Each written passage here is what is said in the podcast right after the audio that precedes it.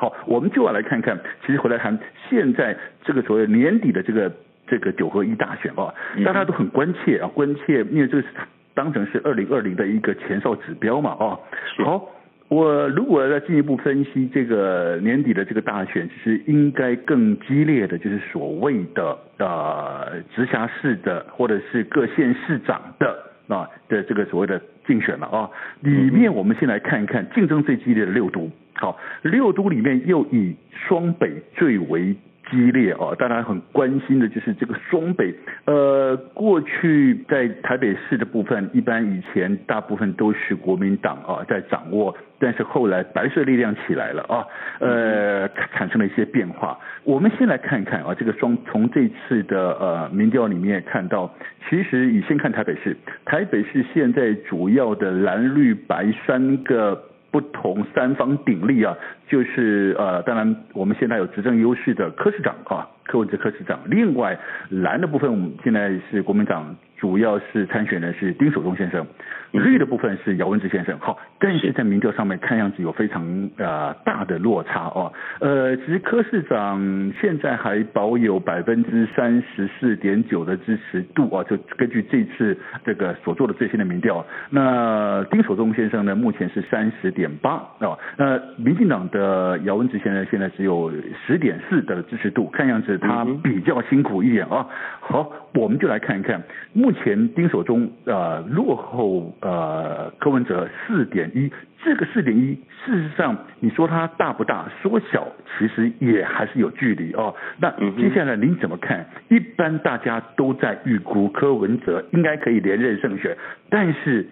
但是这个最后的一里路四点一，您认为国民党要如何做？丁守中要如何做才能够拉近这百分之四点一的差距？达到做到逆转胜，让蓝营重新夺回台北市执政的这样子的一个力量呢？是，呃，今天距离选举还有六十五天，然后其实呃两个月的时间确实还有很多的变化。嗯、那四点一的这样的一个民调，因为还有高达将近。呃，二十二两成五的民众其实未表态。嗯嗯嗯、那四点一的这个民调数字呢，我们在讲是说胜负百分之三，其实都算是这个误差范围内。也因此呢，其实其实真正的落差应该就差不多是一两趴的部分。嗯、我们先讲是说，呃，过去的这四年呢、啊，当初柯文哲是所谓的白色力量，但是他其实背后是深绿这边在支持的，嗯、但是他。之后呢，又在讲到所谓的两岸一家亲，又在讲到这个呃跟中国大陆的这一个呃交流的部分，会让很多绿营的民众也会觉得是说柯文哲跟当初他们所想的其实是不一样。嗯，那也因此呢，才会有姚文智的出现，没有在做礼让嘛，吼。是。那也因此，我先讲是说，第一，柯文哲对于他四年前的那些选票，其实他不一定可以拥有这么多。嗯。那第二个部分是说，因为毕竟呃在。过去这四年当来讲，其实也一样。我觉得现任者会有优势跟会有缺包袱。嗯、优势当然是他所谓的行政资源啊，包括说呃所有的这个台北市政府要办的活动，或者说相关的局处办的一些相关的一些宣传，其实都会是以柯文哲为主体。也因此，柯文哲他可以在竞选经费上面可以大大的降低。但是呢，你会觉得是说好像生活无处不在，尤其是你在台北市的话，可能无处不在都是有柯文哲的。这个大头，然后那他是市长还是他是候选人？这个界限当然很难很难拿捏，这个就是他的行政优势。嗯，可是呢，他的包袱相对来说也一样，就是所谓的执政的这个成绩，哦，这个所谓的政绩。嗯，过去的三年多，其实我们真的也平心而论来思考一下，就是说柯文哲市长的这个政绩，我发觉是说，好像除了。从当初的五大弊案变成现在的五大案，远雄大巨蛋还是放在那边，变成是一个烂尾楼，变成是一个呃这个呃待待建中的这样的一个大巨蛋大烂蛋啊。其他的这个政绩好像没有明显那么有感，但是民众可能马上就会考虑到是说，譬如说包括内湖南港的塞车问题，包括说我们这个整个台北市，因为呃柯文哲上任之后，所以让呃跟这个远雄的这个合约问题而造成说我们的 BOT，其实在过去这三年当中，并没有很多的厂商、很多的民间企业愿意来做投资，那这一些其实无形当中都是拉低了台北市身为一个首都的这样的一个。个竞争高度跟优势。嗯，所以我想这个是柯文哲绝对要必须面对的部分。嗯、丁守中的话呢，其实几个部分对于，当然我并不是说自己老王卖瓜自夸自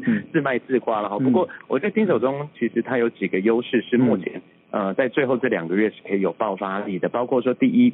他在每一个区其实都已经走过了不止三三次四次的这个行政区的一个呃邻里座谈会。那其实邻里座谈会呢，就是对于传统上来讲，大家认为是国民党的基本盘相对比较稳定。嗯那四年前二零一四那个时候，是因为有些中央执政的包袱，再加上军公教人员可能不愿意出来投票，哦，比较没有这个投票的意愿。那二零一八年这个时候呢，其实我相信丁守中是有号召力，可以把这些军公教的。朋友给出来号召出来投票，嗯，那第二个部分当然就是呃姚文智的一个关键因素，因为姚文智他绝对不能。呃，那么的落后，因为其实关心到的不只是姚姚文智他自己个人的选情，嗯，还有包括到就是民进党台北市议员的得票率跟席次，嗯，也因此呢，姚文智他一定会到最后会把他给拉高，因为要保住这个民进党的台北市议员的这些小鸡们，然后不可能让母鸡来压垮小鸡，嗯，因此如果只要是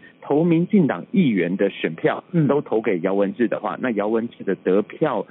数或是得票率哦，一定会从这个二十趴、三十趴这边来做起跳。嗯，那这样子无形当中一定就是会瓜分到柯文哲的选票。嗯，那第三个部分，我们觉得还有最强调的就在于说这个政绩的来比较。那还有就是说，从现在放眼未来四年，可能会给民众一个想法，或说一个好好思考的一个空间，就是到底未来的台北市在最呃未来的四年。还是要像这个柯文哲一样，就是做台北市就是一个大型的实验室，每天来做他的一些不成熟的政见来做一个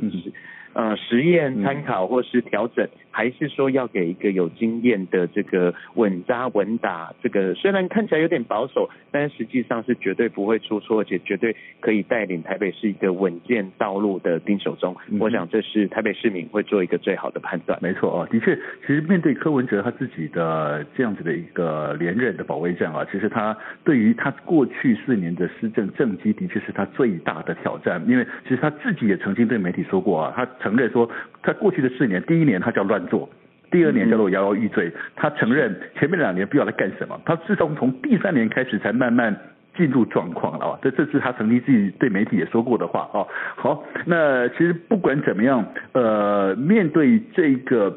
柯文哲的这样一个白色力量，是不是他还能够集结呢？其实这是需要被观察的哦。当年的白色力量背后还有绿的支持，但是今年实际上他已经跟绿绿营已经是完全是分道扬镳了。但是他还能不能够继续拉拢、巩固过去所谓的白色力量呢？其实这个是需要被观察的。